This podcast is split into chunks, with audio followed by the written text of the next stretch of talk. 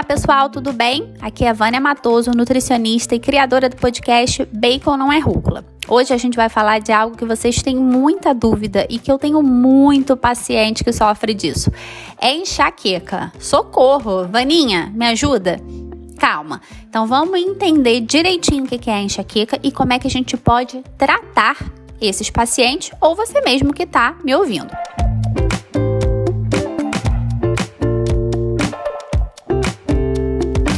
Bom, a enxaqueca é uma doença complexa, influenciada geneticamente, caracterizada por episódios de dor na cabeça, cefaleia de moderada a grave, na maioria das vezes unilateral e geralmente associada a náusea e sensibilidade à luz e a sol.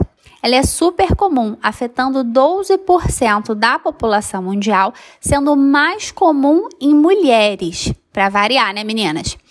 Sua prevalência aumenta na puberdade e ela continua a aumentar até mais ou menos os 40 anos, diminuindo mais tarde na vida, especialmente após a menopausa. A enxaqueca pode ser classificada em subtipos: enxaqueca com aura, sem aura e enxaqueca crônica. O tipo mais comum da enxaqueca é a sem aura, respondendo por 75% dos casos. As causas são várias, estão relacionadas a fatores genéticos e também ambientais. No que tangencia fatores genéticos, a base genética da enxaqueca é super complexa e é incerto quais genes estão implicados na doença. O que a gente suspeita é que seja uma doença poligênica, ou seja, associada não só a um gene, mas a vários genes distintos que acabam fazendo com que o paciente curse com enxaqueca. No que tangencia fatores ambientais, é o que a gente tem que ter mais atenção. Então, os fatores ambientais podem estar associados em estresse, alterações hormonais durante a menstruação, ovulação, gravidez, refeições puladas, hipoglicemia, mudanças climáticas, sono excessivo ou insuficiente, cheiros de perfumes de colônias de produtos de limpeza, de destilados de petróleo, como a gasolina dor no pescoço, exposição à luz forte, ingestão de álcool. Alô, galera aí do quinto, sexto, sábado, domingo. Depois ficar com dor de cabeça e não sabe por quê. Dentre esses que estão relacionados né, a álcool, o vinho é um fator bem comum. Então, observa se quando você bebe vinho você não tem dor de cabeça. Dormir tarde, calor, né? Então, aqui no Rio, nesse calor senegalês que faz no verão, quando tá muito quente, eu morro de dor de cabeça. É um pavor. Alimentos, né? Então, aspartame, tiramina e chocolate, como fatores ainda não comprovados.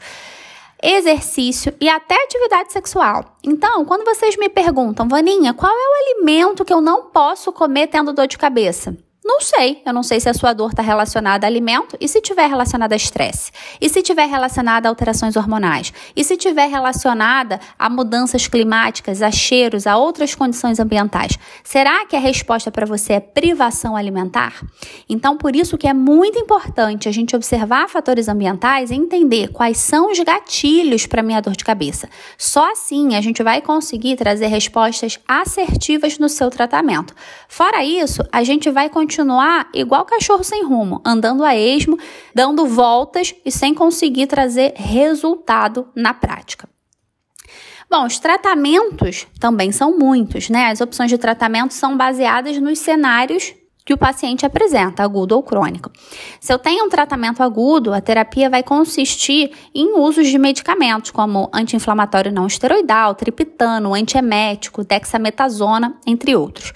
Quando a gente está falando de um tratamento profilático ou preventivo, também a gente às vezes usa alguns medicamentos, né, beta-bloqueadores, antidepressivos, anticonvulsivantes, bloqueadores de canais de cálcio, mas é essencial que a gente consiga identificar quais são os gatilhos de enxaqueca para cada indivíduo, porque assim a gente consegue observar, reduzir a exposição a esses fatores ambientais e assim a gente diminui a frequência das crises.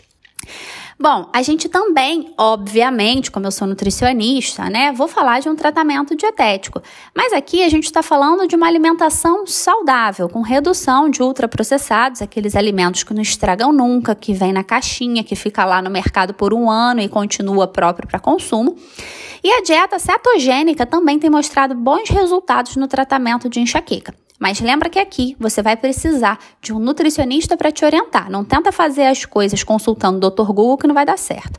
A suplementação de melatonina feita pelo médico, magnésio, riboflavina, coenzima Q10, butterbur, que é o petacides híbridos, B6, folato, B12, ômega 3 e até probióticos podem auxiliar de maneira interessante como condutas coadjuvantes no paciente que tem crises importantes de enxaqueca. Eu também gosto bastante do chazinho de gengibre.